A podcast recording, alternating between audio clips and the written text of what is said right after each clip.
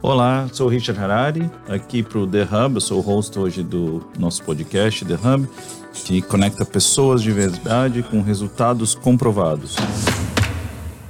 Estou aqui hoje com a Vanessa Oliveira, fundadora do Grupo das Mães e Amigas de Orlando. Prazer estar com você aqui hoje. Obrigada, prazer é meu estar aqui com você. Obrigada. E a gente vai conversar aqui um pouco. Uh, ela vai contar um pouco da história dela, alguns dos casos do, do, desse grupo que se tornou o maior grupo aqui de Orlando, que eu uh, sempre escuto falar do, do, do grupo de vocês. Uh, conheci a Vanessa faz um tempinho aí e tenho acompanhado o resultado e acho um grupo muito legal mesmo. Obrigada, obrigada. Então, Vanessa, eu queria começar você contando um pouco da, da tua história, o que, que você fazia no Brasil, uh, o que, que levou vocês a virem para cá, você e o teu marido, João. Uhum. Então, obrigada mais uma vez, obrigada pelo convite, um prazer enorme estar aqui com você. É, Uh, eu sempre fui empreendedora desde os 19 anos de idade, foi quando abri minha primeira empresa no Brasil. A gente tinha empresa de festa, fazia festa completa, do convite, até a fotografia, decoração, buffet, toda a parte de festa a gente fazia no Brasil. E aí a gente veio passear aqui nos Estados Unidos em 2013, uh, julho de 2013, a gente veio passear. E quando chegamos aqui, a gente se apaixonou. E a gente percebeu que a gente tinha nascido no lugar errado. Sim. a gente decidiu que a gente precisava voltar para o Brasil, vender tudo e vir para cá e, e, recomeçar tudo aqui. Porque a gente entendia que é, é, aqui era um, um lugar que a gente ia viver feliz, de acordo com as nossas o nosso, nosso estilo de vida, a maneira com que a gente gostava de viver, enfim. E isso vocês moravam onde? No Brasil? Brasília. Ah, tá. Brasília. E era lá a empresa de vocês de, de festas, de, de eventos? Isso, isso. E, estava indo bem a empresa quando vocês decidiram vir para cá? Tava indo ótima. Todo mundo falou que a gente era louco, que a gente demorou tanto tempo para chegar naquele patamar, né? A gente já tinha empresa há quase 10 anos quando a gente resolveu vir. E aí todo mundo falava, gente, vocês são loucos, agora que tá o maior sucesso vocês vão embora, deixar tudo aqui, deixar tudo para trás, recomeçar lá nos Estados Unidos do zero. E, mas a gente tinha muita convicção de que era o que a gente tinha que fazer. E Sei. Aí, aí vocês tiveram os filhos de vocês aqui ou no Brasil? A gente teve uma lá e uma aqui. Ah, tá. É. E, e, sempre foi Orlando? Sempre. A gente veio direto para Orlando. Moramos no Metro Oeste, depois ali perto do aeroporto. Aí agora a gente subiu um pouquinho mais, né? A gente já não tá mais em Orlando. É, Orlando. sim, você falou que vocês estão agora mais para cima. É, a gente tá um pouquinho mais para cima agora. E lá no Brasil, vocês já tiveram algum grupo como vocês têm aqui? Ou... Não, não. Na verdade, a ideia do grupo surgiu de. Antes de mudar, a gente começou a pesquisar, né? E a gente pesquisava em grupos daqui para tirar dúvidas. E a gente via que a gente recebia muita informação é, errada Sim. de quem nem morava aqui. Muita gente já destruindo sonhos, já falando, olha, nem vai, Estados Unidos nem é mais isso, não sei o que, não sei o que lá, sabe? Dando ideia, é, informações erradas e quando a gente ia ver o perfil da pessoa, a pessoa nem morava aqui. Ah, sei, sei bem como que é. É, então a gente decidiu, a gente fazia parte de um grupo no Brasil que era bem unido, bem parecido com o que a gente tem aqui. E era só de mulheres também. As mulheres se ajudavam muito e tudo. Então eu, eu me inspirei nesse grupo para criar um aqui. Aí eu falei com, com o João, meu marido, que ele sempre teve comigo no início, desde o início a gente sempre é, teve junto nessa jornada, né? Ele falou: ah, a gente podia montar um lá em Orlando, Sim. só de moradoras, para a gente realmente ajudar, apoiar e dar a informação correta, a informação que as mães precisam Isso. com relação às crianças, à moradia e todo tipo de informação necessária quando a gente muda de país, né? E quando vocês chegaram aqui, qual foram as maiores dificuldades assim que vocês encontraram? Nossa, tanto. Eu costumo dizer que mudar de país é como nascer de novo, né? A gente tem Sim, que aprender tudo do zero, sem falar a língua, sem saber as leis, só que com a dor de ser adulto e entender o que está acontecendo, Sim. né? Então, assim, tudo foi difícil. É, tirar carteira de motorista era difícil, porque a gente não falava inglês quando a gente veio.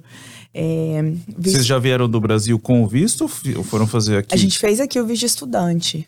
Ah, legal. Aí a gente ficou aí por dois anos estudando, eu fiquei, né, por dois anos estudando, que era outra coisa que não era fácil, ter que ficar todo dia estudando. Sim, com certeza. Várias horas por dia, e trabalhar, e estudar, e, e, e Aí depois de dois anos que a gente realmente resolveu a nossa situação e, e, as coisas começaram a melhorar um pouco mais. Me contaram que vocês tiveram algum problema no começo com algum advogado que prometeu coisas. Verdade, foi pro visto. Para fazer o visto de, de estudante, é, a gente veio com um turista, né? Para chegar aqui. Na verdade, assim, vamos voltar um pouquinho. Lá do Brasil, a gente pesquisou, pesquisou e decidimos que o visto ideal para a gente seria o L1, que na época era aquela transferência de executivo. Sim. E o advogado, conversei com o advogado, ele é, não, L1, L1 é bom, vai dar certo, é isso e é aquilo. Só que eu sou muito curiosa. Eu Sim. leio muito, eu pesquiso muito. E aí, depois que chegou aqui, eu lendo mais, pesquisando mais, eu entendi que o L1 não ia dar certo pra gente. Que ele era muito mais complexo do que o advogado Sim. tinha me falado. E eu não queria correr o risco de fazer um visto e ser negado. E aí eu decidi, então, a gente decidiu com o visto de estudante. E aí eu pedi pro advogado, não, beleza, então tá bom, vamos de visto de estudante. Faltando, assim, um pouco mais de uma semana para acabar o meu visto, eu entrei em contato com ele, né, para pedir um comprovante e tudo, e ele não tinha mandado ainda Uau. o visto de estudante. A gente quase Mas já tinha cobrado vocês? Já, eu tinha pagado uma parte. Hum. Aí eu conversei com ele, ele não era golpista no final das contas, porque ele acabou devolvendo o dinheiro. Ah, que Mas bom, eu, que sorte. Eu, é, menos mal, graças é. a Deus. Aí eu fui correndo e entrei com o visto, eu mesmo, no mesmo dia. E, e, aí deu certo, graças a Deus, a gente acabou. Aí vocês fizeram, começou com o visto de estudante. Foi. Ficamos dois anos bom. com o visto de estudante. E daí depois a gente fez o EB1 através do trabalho de fotografia do João. Que lá no Ótimo. Brasil ele já era especialista em festa infantil há quase 10 anos, que era o que Uau. a gente fazia lá. E aí o grupo da, das mães e amigas de Orlando, como que surgiu depois de quanto tempo que vocês estavam morando aqui? Na verdade, ele surgiu uma semana antes da gente mudar. A gente estava lá ainda no Brasil, se preparando para vir, a gente criou o grupo. E de lá mesmo a gente já foi adicionando algumas pessoas que a gente tinha contato com os grupos aqui. Começamos aí com 10, 50 mulheres, 100, e depois foi crescendo, 200, 500, mil. Uau, e isso começou em que ano? 2014, em janeiro de 2014. Vai fazer nove anos. Uau. E aí, desde o começo, vocês trabalhavam já com o grupo ou vocês tinham outro trabalho? E é, não, na verdade, a gente nunca trabalhou, o grupo nunca foi um trabalho, assim. Ele sempre foi mesmo um, um trabalho voluntário, desde o início. Até hoje, na verdade, a gente tem, esporadicamente, a gente faz uma parceria ou outra, tem uma empresa ou outra que apoia o grupo em forma de patrocínio e tudo, mas ele não é o nosso, o nosso business. Não é o business principal de é, vocês. Não é, não é. Aí a gente faz eventos, né, no geral. A gente tem a Expo Brasil, que aí sim é o nosso business. E eu ainda trabalho para uma empresa americana como W2.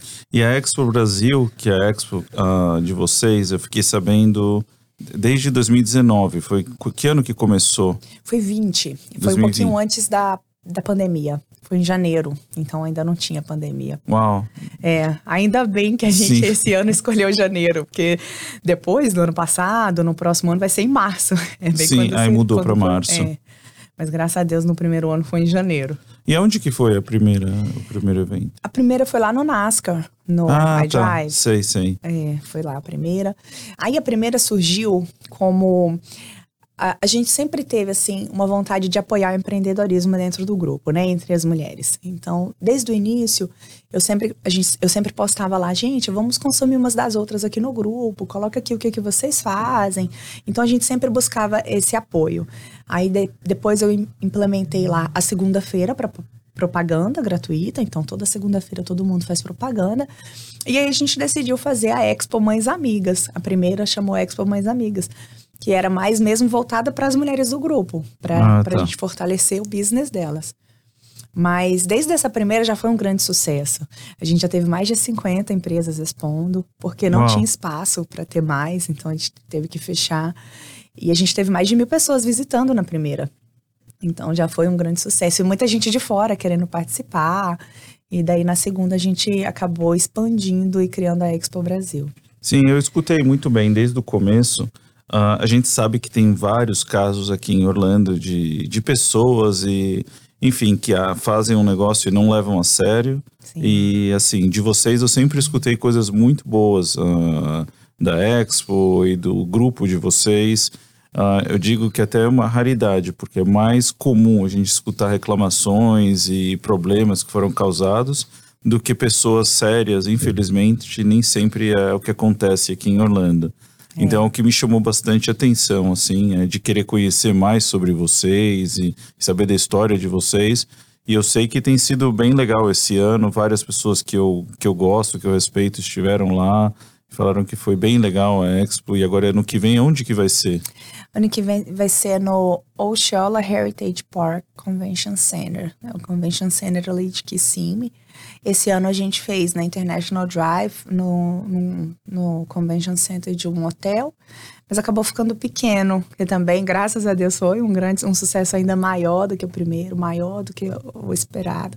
Então a gente resolveu expandir mais um pouco para o próximo ano. A gente vai fazer no Convention Center lá em Kissimmee. Ah, que legal. E um, esse ano esse ano vocês esperam quantas pessoas no, no evento? Esse ano a gente espera pelo menos 3 mil pessoas para visitar e de expositores na faixa de 115 expositores, 120. Uau, que legal. E vocês no grupo das mães, é, são quantas pessoas hoje? 14 mil mulheres. Hum. 14 mil e 100 mulheres Uau. de Orlando e região, assim. E é só para mulheres? Só mulher. Só ah, mulher. Tá. Então lá a gente tem 14 mil famílias, né? Ah, que legal. E quem monitora, é, assim, para monitorar isso tudo? Porque me falam que não tem, não tem muitas brigas lá dentro. É, não. não. pode falar mal de, de empresas. É, essa é uma das regras que a gente tem, porque a gente entende que o problema com a empresa tem que ser resolvido com a empresa, não dentro de um grupo de Facebook, porque a gente não tem como julgar os dois lados, a Exato. gente não tem como ouvir, saber de fato a verdade dos dois lados. Então, a gente não permite falar mal de nenhuma empresa, essa é uma das regras. A outra que é bem importante e que mantém muito a harmonia do grupo, e é por isso que não tem briga, é exatamente a de manter a harmonia dentro do grupo. Então, a regra é que se você não gostou do post, passa direto. Não faça nenhum comentário que, não, que seja desnecessário, que seja grosseiro, que não foi solicitado, enfim. Então, a gente, a gente, é, a gente busca muito fazer com que essas regras sejam respeitadas através de monitorar e, e, excluir mesmo, bloquear as pessoas que não respeitam esse tipo de regra, principalmente de harmonia dentro do grupo. E aí, com o tempo, as pessoas já, já se acostumaram, então no, é, é, difícil ter, ter alguma confusão lá. E aí, quando tem, a gente já bloqueia. Nós somos, eu já tenho mais cinco meninas que me ajudam a monitorar e, e apagar os posts, aceitar as pessoas, porque a gente analisa o perfil de cada pessoa antes de entrar no grupo tem gente... muita coisa que precisa ser apagado? Que se... Hoje em dia não mais. Ah, tá. Porque eu, eu, acho que as pessoas elas já, já entraram na dança ali, elas já entenderam como que é a dinâmica do grupo, que é realmente de apoiar, não de julgar, de, de Tem ajudar. pessoas que às vezes precisam ser expulsas do grupo? Tem, várias, a gente já expulsou. Ai, Algumas. Imagino. e agora com isso tudo que está acontecendo na política do Brasil, as pessoas estão usando o grupo para falar ou então, a gente colocou a regra de que não é permitido política lá dentro, porque está muito polarizada, né? A, a, política esse ano, infelizmente, as pessoas não conseguem debater sem discutir, sem brigar, sem desrespeitar. Então, infelizmente, a gente teve que, que retirar alguns poucos posts que foram feitos e, e realmente não deixar mais entrar nenhum post relacionado à política. Entendi. Infelizmente. E aqui, assim, você lida com bastante, bastante mulheres, imagino, empreendedoras que vêm do Brasil e que querem começar um negócio. Você tem visto um aumento nos últimos tempos de pessoas vindo do Brasil para cá? Tem, tem. Tem bastante gente nova. Inclusive, na próxima Expo, a gente já tem aí, sei lá, não tem uma porcentagem para dizer, mas muita empresa nova participando da próxima Expo. Muita empresa que não participou ainda no ano passado, muita empresa que eu nem conhecia. E a gente vê no grupo entrando sempre pessoas novas chegando e falando que estão acabando de chegar, que estão em busca de emprego, que estão em busca de casa. Tem bastante. Você tem visto mais pessoas que estão vindo para cá para procurar emprego, trabalhar ou para abrir um negócio? Hoje em dia eu vejo muita gente já vindo com o próprio negócio, já nem que seja assim de casa, começando empreendendo dentro de casa mesmo, mas tem bastante vindo com o seu próprio negócio. E para essas pessoas que estão pensando em vir para cá, que ainda estão no Brasil, uh, se você tivesse que dar uma dica uh, ah, para elas não passarem por certas coisas que muitas pessoas passam, inclusive a gente fala que às vezes até um pedágio, né? Sim. Que, uh, enfim, desde a compra de um carro, que às vezes a, gente, a pessoa acaba sendo enrolada por alguém ou na compra de uma casa não tanto porque é muito regulada a compra de uma casa é. mas tem assim às vezes abrir um negócio Eu, eu mesmo já conheço vários casos de pessoas, às vezes até famílias que foram destruídas por pessoas que acabam enrolando ah, essas pessoas que estão recém-chegadas e não conhecem tudo e às vezes nem sabem do, do grupo de vocês que poderia talvez esclarecer algumas, algumas dúvidas. E assim, caso você falou do teu advogado que ele foi honesto e devolveu o dinheiro, mas a gente sabe que tem muitos casos que isso não acontece. É. Então, assim, se você tivesse que dar alguma dica para essas pessoas que estão pensando em vir do Brasil para cá, o que, que você falaria? Eu diria para pesquisar muito, estudar muito, sabe? Fazer o dever de casa mesmo, não deixar na mão das pessoas, não acreditar só naquela pessoa de cara, pesquisar, saber de outras pessoas quem já fez com ele, é, com essa pessoa, é, correr atrás mesmo, não deixar para a pessoa resolver tudo, sabe? Você você precisa entender o processo para você saber se ele está caminhando corretamente. Eu já evitei muito problema por entender o processo, por entender que, poxa, já era para ter sido, já era para ter acontecido tal coisa. Por que que não fez ainda? O que está acontecendo? Então eu acho que realmente é estudar e pesquisar muito para entender os processos e não deixar na mão das pessoas somente e pesquisar, pegar o máximo de, de recomendação possível de pessoas né, conhecidas na comunidade, utilizar. Tem muita gente hoje em dia aí muito conhecida por muita gente, então. Sim, com certeza. Buscar. É que é difícil pessoas. saber às vezes quem tem realmente um case, algum, algum exemplo, né? Que nem vocês, vocês têm realmente um case de sucesso é. uh, comprovado mas às vezes tem muitas pessoas aqui que infelizmente eles criam uma isso não só aqui mas acho que em todos os lugares que criam uma, uma embalagem eu falo uma um marketing muito bom né exato e não necessariamente tem um case por detrás é é, aí é o que eu falo mesmo de indicação. Procurar saber de pessoas que já fizeram, pegar o máximo de indicação possível, sabe? Perguntar. Eu acho que o, o grupo no Facebook é uma ferramenta incrível porque você vai ali e pergunta e são milhares de pessoas dando uma indicação. E geralmente, os melhores são várias vezes indicados. Quando alguém faz uma pergunta, por exemplo, ah, eu quero um contador. Aí vem lá, 5, 10 pessoas indicam o mesmo contador. Então, dali você já vê, pô, são 5, 10 pessoas que tiveram uma boa experiência com esse determinado contador. Então, eu acho que utilizar esse tipo de ferramenta é muito importante, porque você pega o máximo de informação num único lugar, rápido, e aí sim você vai lá e pesquisa cada uma das informações, da, das indicações, né, e vê aqui melhor se adequa. Sim, com certeza. É, eu sempre falo isso, para ir atrás realmente de pessoas que estão aqui já há um tempo, que Sim. podem realmente indicar alguém uh, em vários segmentos. E, uh, e hoje, se você tivesse que perguntar assim, é, quais as diferenças, uh, a maior diferença que você nota entre morar aqui e morar no Brasil? E se você, e se tem coisas que você às vezes assim fica balanceada entre morar aqui ou morar lá, o que que você fala? Olha, eu acho que para mim a, a segurança, o, o poder de compra, assim, você, se, você sentir que o seu esforço é recompensado. Porque aqui você trabalha, trabalha, trabalha, trabalha pra caramba, mas você é recompensado. Você consegue, você pode realizar todos os sonhos que você quiser, se você trabalhar e correr atrás. E no Brasil, você trabalha, trabalha, trabalha pra caramba, e muitas vezes você não consegue realizar muitos dos sonhos, porque poder de compra lá é menor, corrupção, etc, etc. A violência, medo, enfim. Então, para mim, eu acho que da, o que mais pesa para mim é a segurança, realmente, não ter medo de sair na rua, de, de dormir com a porta aberta ou, ou qualquer coisa do tipo. E essa sensação de que é, vale a pena. O tanto que eu trabalho aqui vale a pena, porque eu vivo bem. Agora, no Brasil, pesa muito para mim a falta da família, dos Sim, amigos. Com é, certeza. Ou eu, eu realmente eu sinto falta, assim. Eu até falo que eu queria não, nunca ter precisado ter sa saído do Brasil para viver os meus sonhos. Eu queria ter podido realizar Sim, eles. com certeza. Ah. Porque eu, eu, gosto do Brasil. É uma pena que tem algumas coisas que. Mas com tudo isso, assim, uma coisa que eu percebo bastante é que muitas pessoas que vêm para cá acabam voltando para lá. Sim. Acabam não aguentando estar tá aqui. É. Eu mesmo, depois de 10 anos morando aqui, uh, poucas pessoas sabem disso, eu voltei para o Brasil e fiquei um ano lá.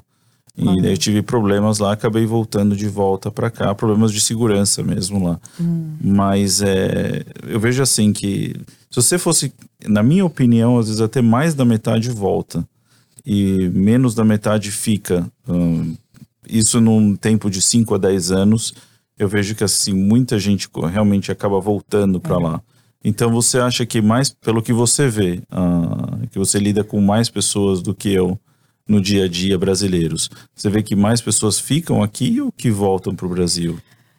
Eu acho que mais pessoas ficam, mas eu vejo muita gente voltando também. Mas eu ainda acho que a maioria fica. Eu, eu falo assim, pelo grupo ali, por exemplo, sabe? Tem muita gente que tá desde o início, né, de nove anos já, oito, oito anos que tá ali no grupo com a gente.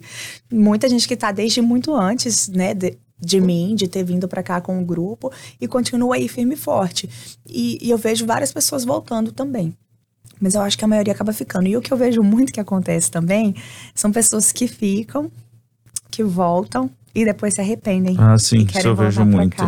É, é. E infelizmente, algumas delas, eu falo por experiência própria ali, de já ter acompanhado de perto, ficaram aqui, perderam prazo, voltaram sim. e não podem mais voltar para cá.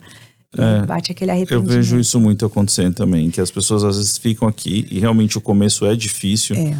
E aí a pessoa se cansa, né, de passar por essa fase mais difícil do começo acaba voltando para o Brasil e aí se arrepende e às vezes já é tarde demais. Exatamente. Eu, eu costumo dizer assim que é difícil em qualquer lugar do mundo e é bom em qualquer lugar do mundo. Todo uhum. lugar tem seus defeitos e suas qualidades.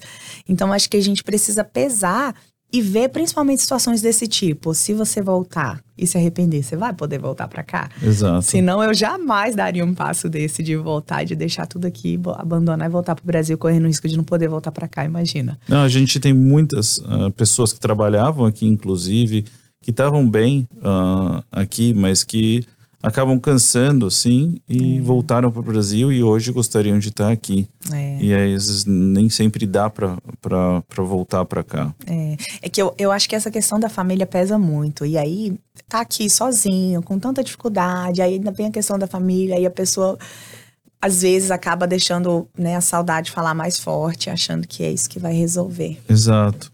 E eh, dessa, dessas pessoas, dessas mães que são empreendedoras também, que vem do Brasil para cá. Uh, você imagina que você viu várias empresas brasileiras, uh, de, de donos e donas brasileiras que abriram nos últimos anos aqui. Você acha que a maioria deles uh, foram para frente ou, ou não? É, aí também eu vejo os dois lados. Também vejo muita empresa que começou e de repente sumiu. Uhum. Mas também vejo muita empresa que tem perpetuado, que tem crescido cada vez mais. Eu, eu costumo dizer que os Estados Unidos é uma terra fértil, né? Se Sim. você trabalhar com honestidade, fizer direito e trabalhar, sempre vai dar certo. Dificilmente não vai dar certo. É, eu também concordo com isso. Que você é. tem os ingredientes certos. É. Que é, para mim, os ingredientes que eu falo é você ter uma, uma uma, um trabalho esforçado, né? Uhum. Trabalhar com inteligência e ter um bom coração. É. Você tem esses três juntos, é muito difícil uma pessoa que tem, tem esforço uh, de verdade mesmo, e quer realmente. O que eu falo é que é, as coisas não foram feitas necessariamente para chegar aqui e estar de braços abertos. O é. país não está assim, querendo que uma pessoa venha de outro país para morar aqui. Então existem dificuldades no começo que realmente a pessoa precisa querer muito. É. E se ela não quer muito, eu já falo para vezes muitas vezes nem vir, porque não, não é fácil. É. Mas eu falo, nem sempre o que é fácil vale a pena. É verdade. Então, assim, é realmente as pessoas precisam querer muito estar aqui e ter um plano já, né, de, muito importante, planejamento. Exato, ou tanto na vida pessoal da, e também de negócio, de como que a pessoa vai viver, Com certeza. Uh, enfim, trabalhar, tudo mais. Com certeza, até porque aqui é muito diferente do Brasil. Às vezes, no mesmo ramo. Por exemplo, festa é um exemplo. A gente trabalhava no Brasil com festa infantil. Brasília é o terceiro maior mercado de festa infantil do Brasil. As pessoas gastavam muito dinheiro com Sim. festa infantil lá. Coisa assim, de que se gasta com casamento aqui. É verdade. Isso. E aí, o que acontece muitas vezes também é que a pessoa vem do Brasil com a mentalidade de empreendedorismo de lá e acha que vai chegar aqui e mudar a cultura do americano e o americano vai, vai amar a maneira com que ele faz negócio e ele vai conquistar todo mundo. Mas é a cultura, não se muda, é muito difícil. Então é importante a gente se adaptar à, à cultura deles, ao como eles fazem negócio, ao, ao tipo do mercado deles e não querer adaptar eles ao nosso. É óbvio que tem muita coisa que conquista o americano também, que a gente mantém ali o jeito brasileiro, a comida, por exemplo. A, a, a, gente não muda, continua com aquela comida maravilhosa brasileira, conquista muito americano, muito hispano.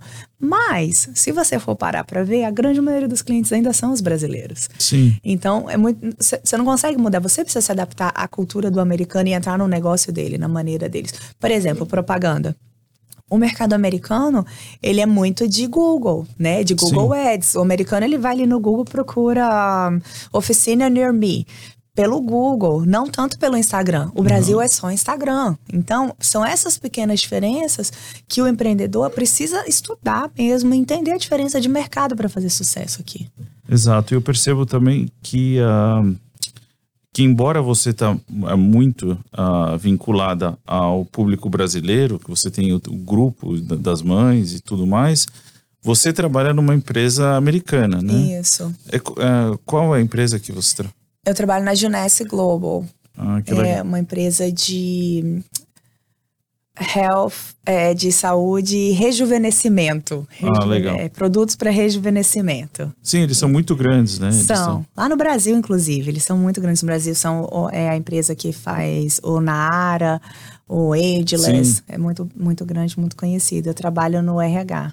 Ah, que legal. Então você lida, você assim tá com uh, com o público americano. Sim, aprendo, aprendo muito com eles. Inclusive, é isso que eu falo assim: que o motivo, na verdade, pelo qual eu ainda trabalho fora, mesmo sendo empreendedora, tendo as minhas empresas e trabalhando insanamente, eu ainda trabalho fora porque, na verdade, é uma escola para mim. Eu ganho para aprender muito com eles. Eu aprendo diariamente com eles. E, é e você nota uma diferença muito grande com empresas brasileiras?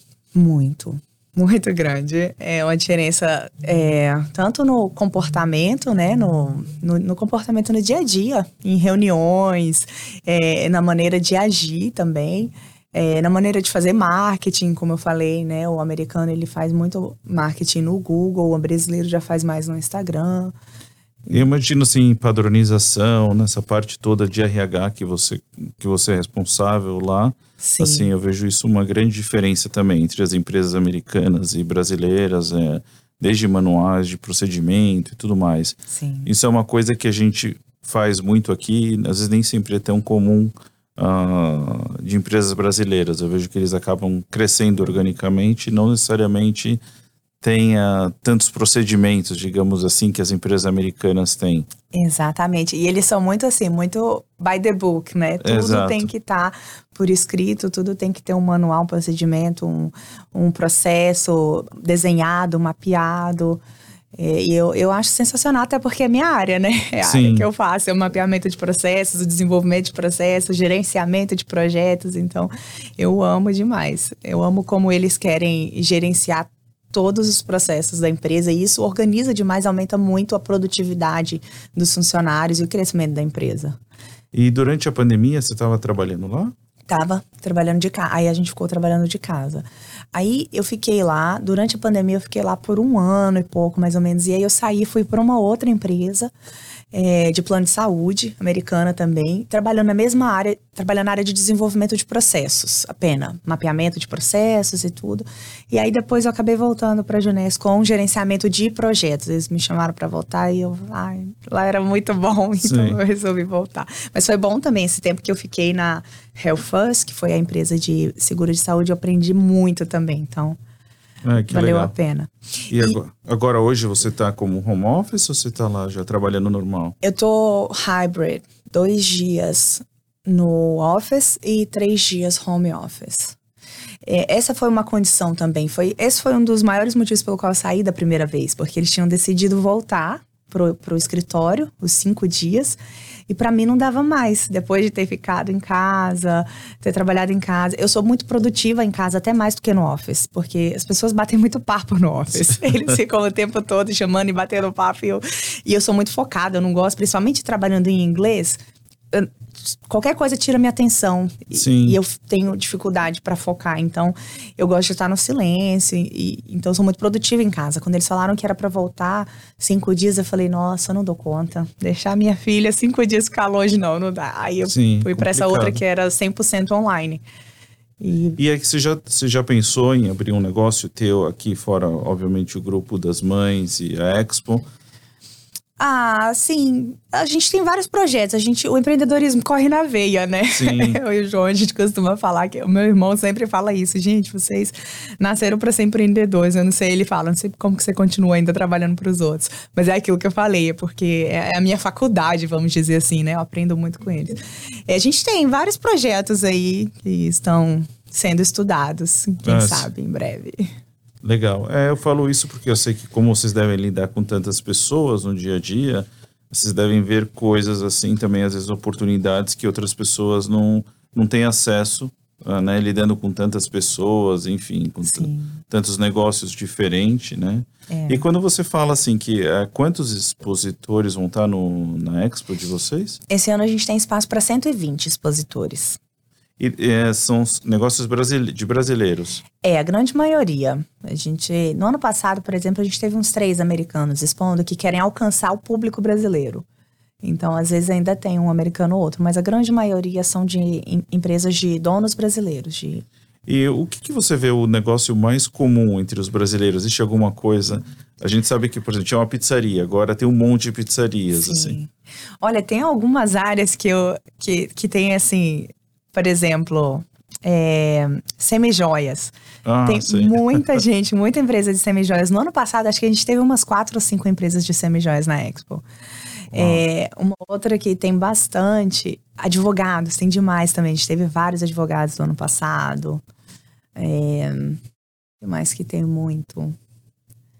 Eu falo que é engraçado isso, porque uh, às vezes as pessoas vêm para cá e acabam vendo uma outra empresa que está indo bem e falar, ok, eu vou, eu vou abrir uma empresa de, como eu falei, uma pizzaria. Aí começa a abrir um monte. É. E tem tantas coisas legais e diferentes aqui que podem ser feitas para negócios diferentes e, tá, e, e voltada também para o público americano.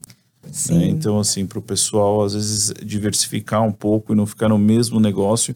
Eu vejo que isso acontece muito, uh, em especial com os brasileiros que acabam canibalizando um ou outro porque todo mundo abre o mesmo tipo de negócio quando chega aqui.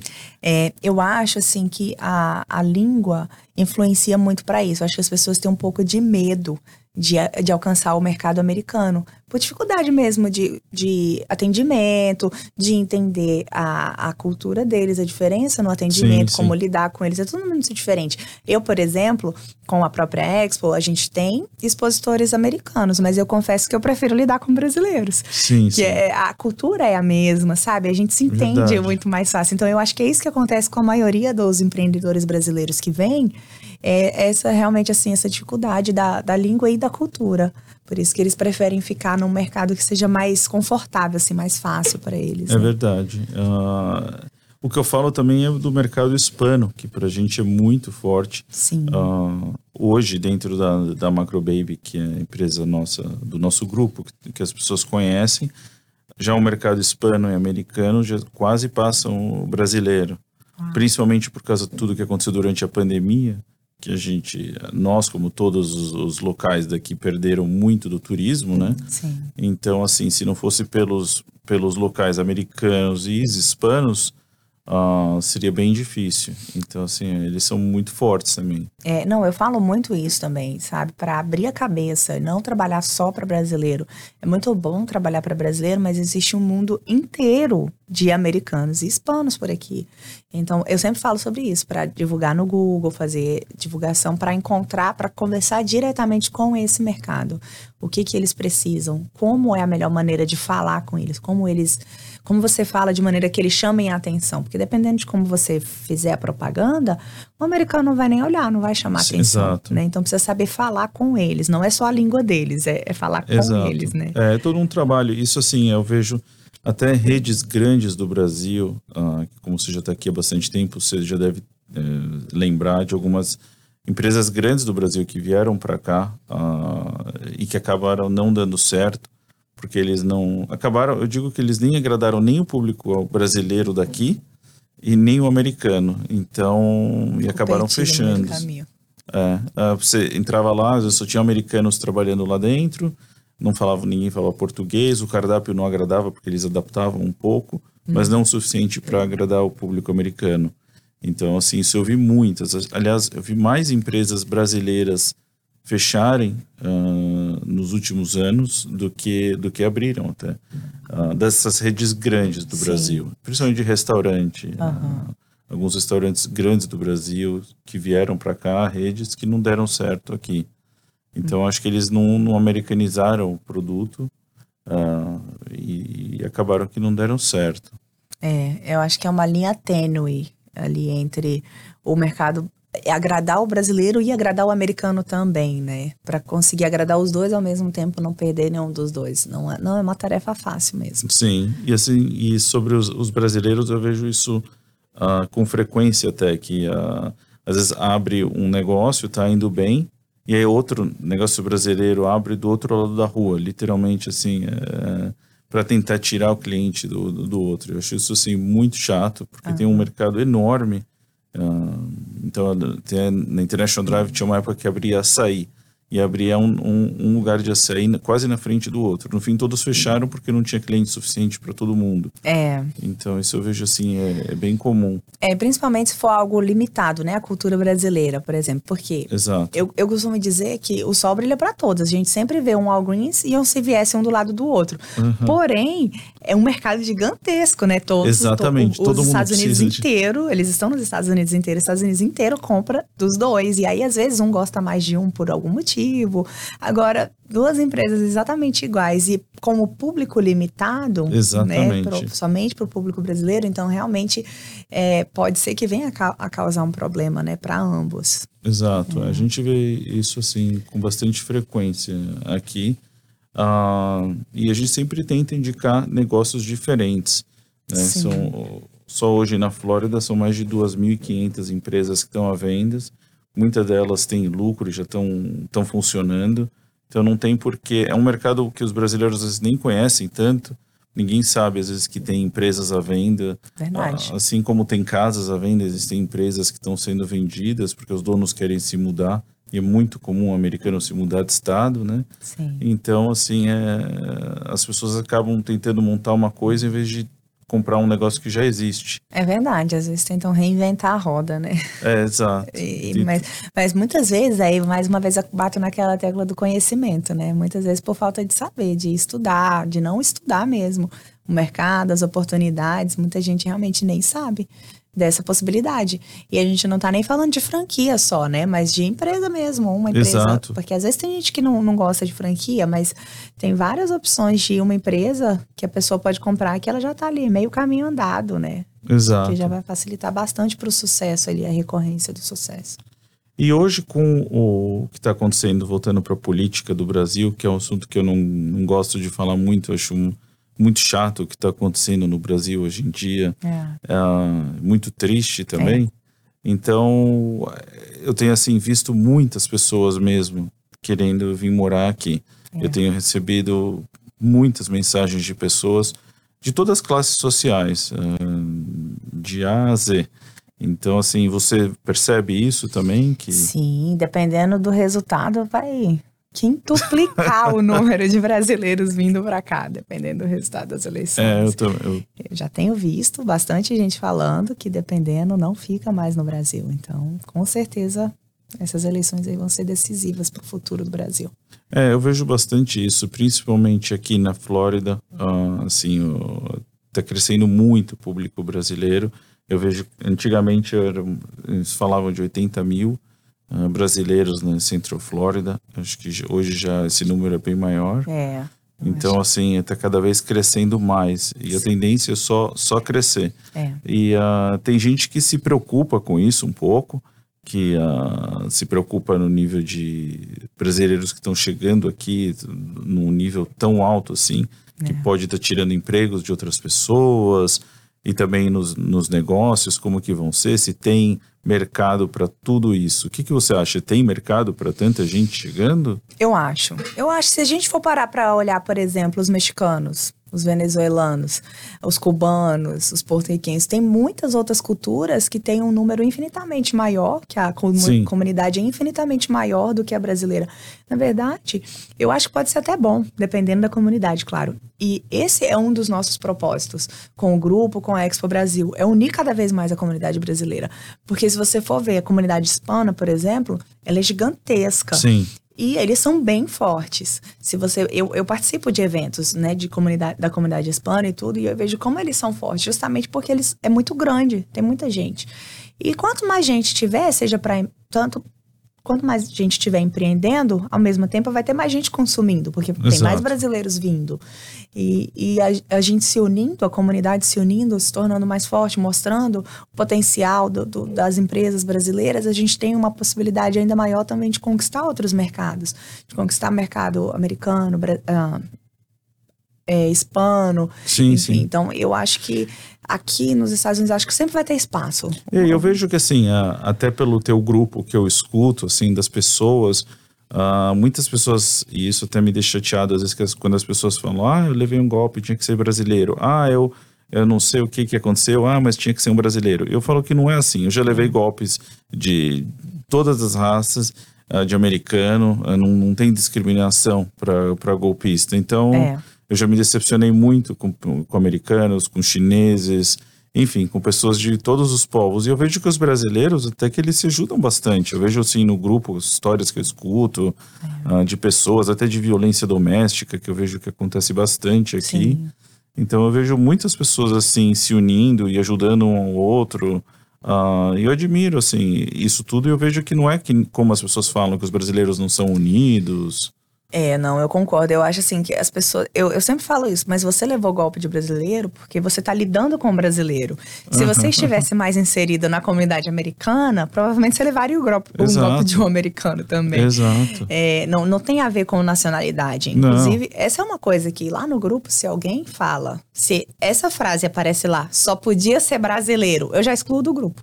Sim. Porque, assim, ah, por isso que eu não faço negócios com brasileiro. Você tá fazendo o quê, então, num grupo que só tem brasileiro? então, a gente, a gente tenta desmitificar isso. Porque quando a gente chegou aqui, as pessoas falavam muito isso pra gente. Olha, foge de brasileiro. Brasileiro não presta. Brasileiro é isso. Brasileiro é aquilo. Sim. E eu ficava assim, como assim, gente? Mas nós somos brasileiros, do que, que vocês estão falando?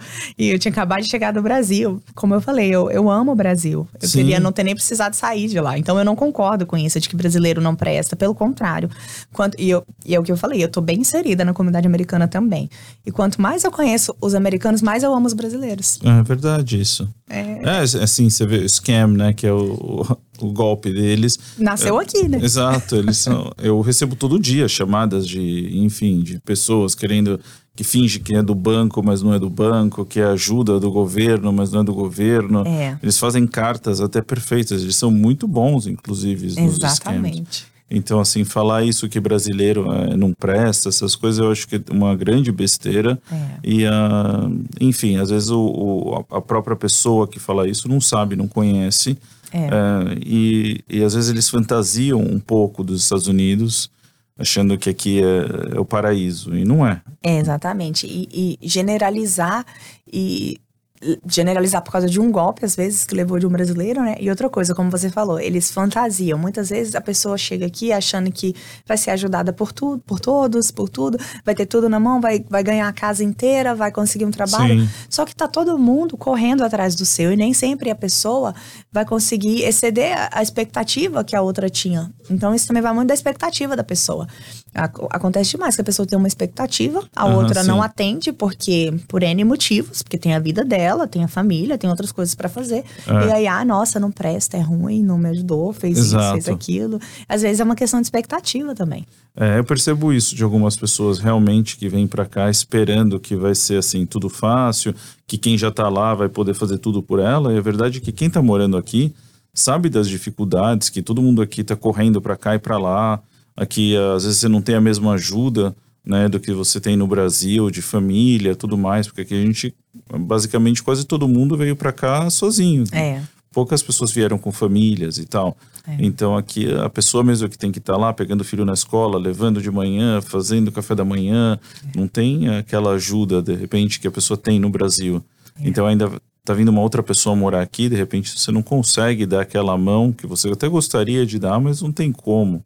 É. Então, assim, as pessoas acabam vindo e se decepcionando, enfim. Exatamente. Mas é. Agora, voltando um pouco pro, pro grupo, né? O, vocês têm alguma, alguma ideia pro grupo pro futuro? Ou vocês uh, querem manter ele como está hoje?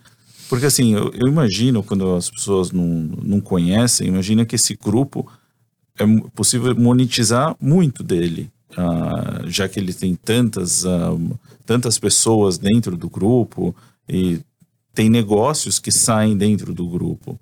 Então, assim, é, se vocês têm algum plano sobre isso. É, a gente não tem nenhum plano assim de transformar o grupo em business. É, o grupo realmente ele é, ele é o nosso propósito. Ele é a nossa o, o, o nosso propósito de vida mesmo, assim, sabe? De ajudar as pessoas. O nosso propósito de ter vindo para cá, eu fui descobrir isso depois. Mas é o nosso propósito de manter ele como uma fonte master de ajuda à comunidade brasileira.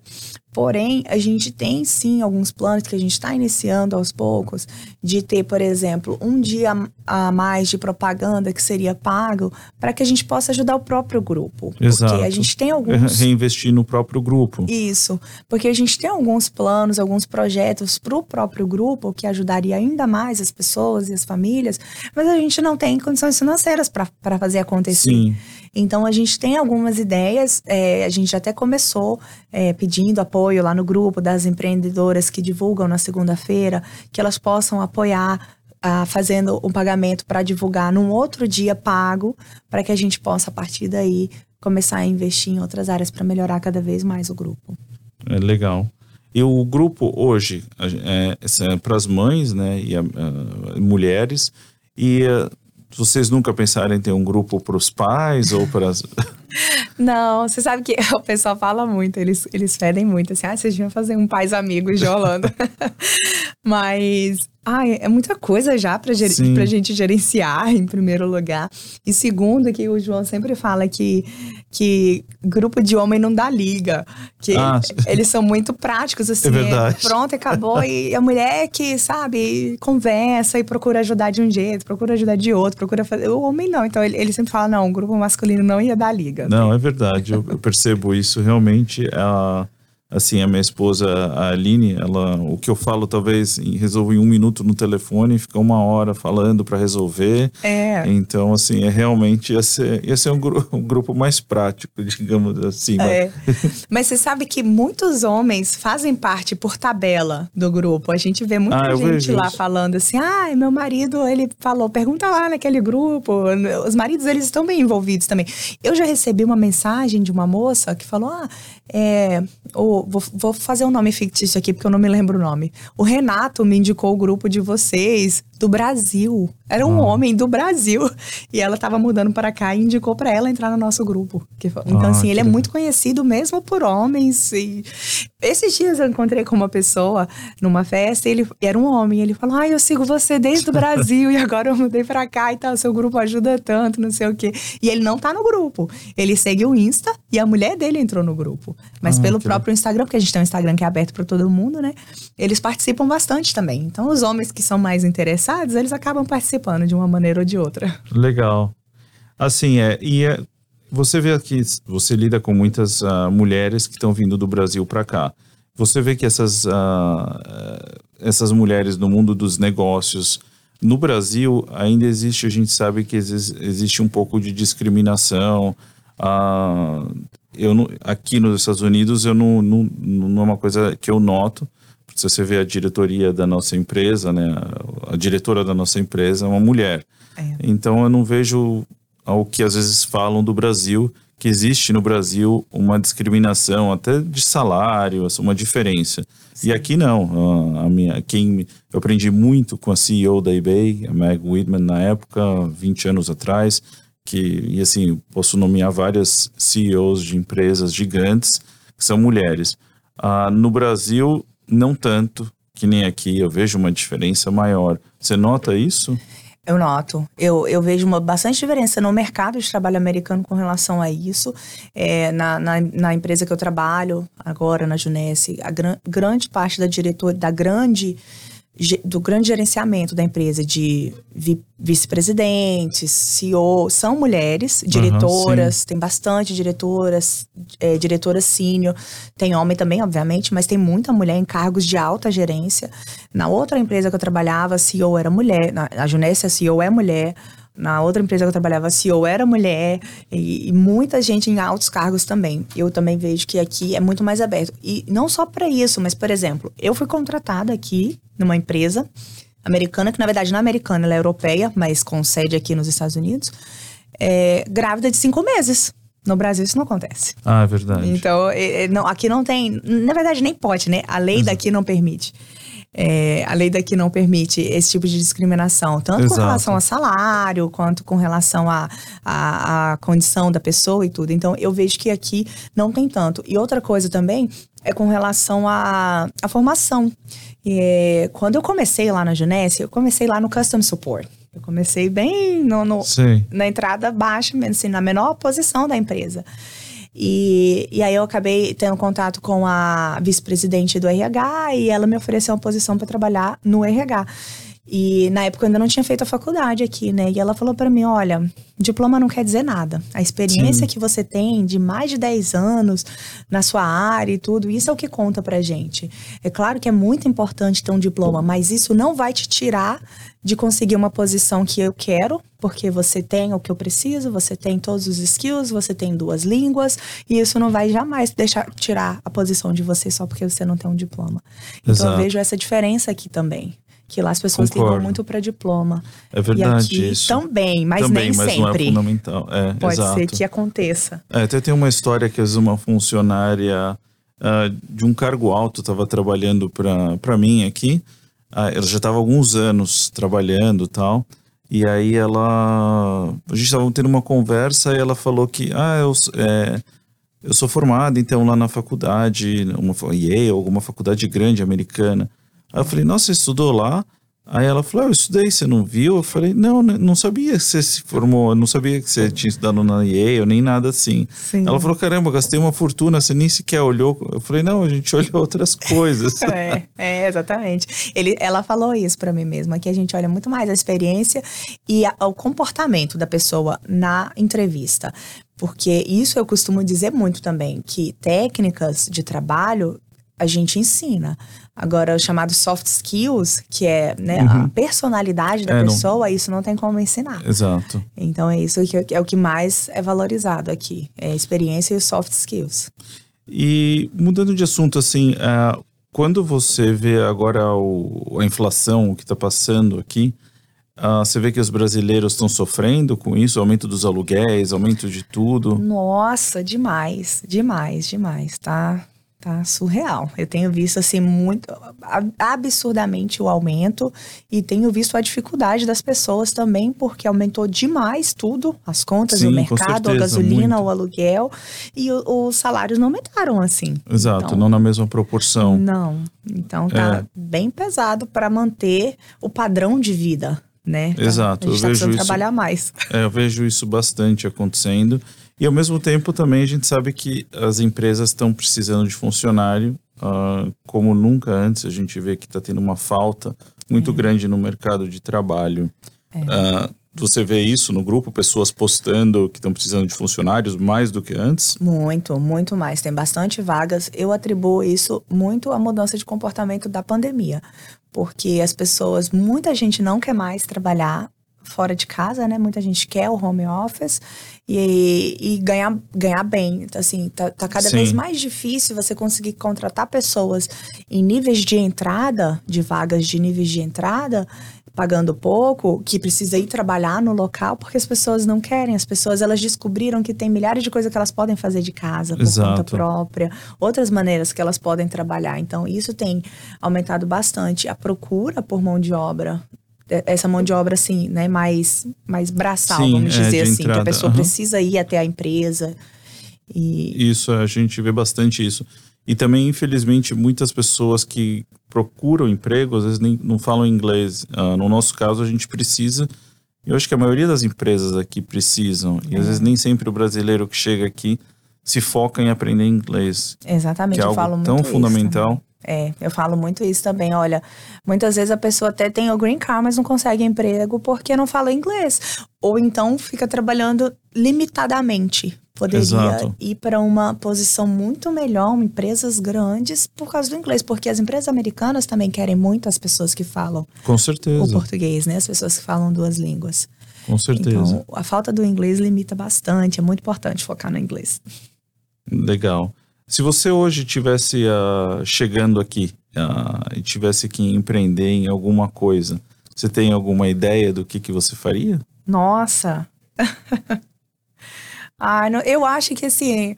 Eu, eu não gosto muito de inventar a roda, como eu falei, né? Como eu sou da área de eventos a vida inteira, eu acho que eu continuaria ainda sempre seguindo na área de eventos, que eu sempre trabalhei com eventos, então acho que eu continuaria mesmo aí nessa O que você área. falou aqui, festa de criança, né? Eu concordo plenamente. No Brasil se gasta uma fortuna. Ah, e aqui isso não é comum, né? Não, aqui não, não. Aqui as pessoas fazem. Vamos falar aqui de mercado americano, né? Sim, Fazem um cupcake. é, ou uma festinha ali no McDonald's, eles não gastam dinheiro mesmo com festa infantil. Os brasileiros ainda gastam mais, mas ainda assim não chega aos pés do que se gasta no Brasil. Legal. É, a gente está aqui chegando ao final do nosso podcast. Eu queria perguntar se tem alguma mensagem que você queria mandar, alguma coisa para as tuas, para as mães e amigas de Orlando ah, que você pudesse falar. Ah, eu, eu diria é, para a gente continuar sempre acreditando no melhor do brasileiro e se esforçando para isso, sabe? Para a gente ser a, a- aquela diferença que a gente quer no mundo. Sim, né? Pra gente dar sempre o nosso melhor, ajudar, apoiar e, e, e se esforçar cada vez mais para mudar essa, esse, esse clichê aí de que brasileiro não presta, de que Concordo, brasileiro não é 100%. unido. Não, brasileiro é ótimo, é maravilhoso, é unido sim. Só depende da gente. A gente tem que fazer isso cada vez mais. verdade, eu concordo 100%. Um prazer ter você aqui, Vanessa. Muito obrigado. Obrigada. E a gente, quem sabe, a gente marca outra vez para você voltar e vai ser um prazer. Muito obrigada. Que agradeço mais uma vez o convite. Foi um prazer estar aqui com você batendo esse papo. Obrigado.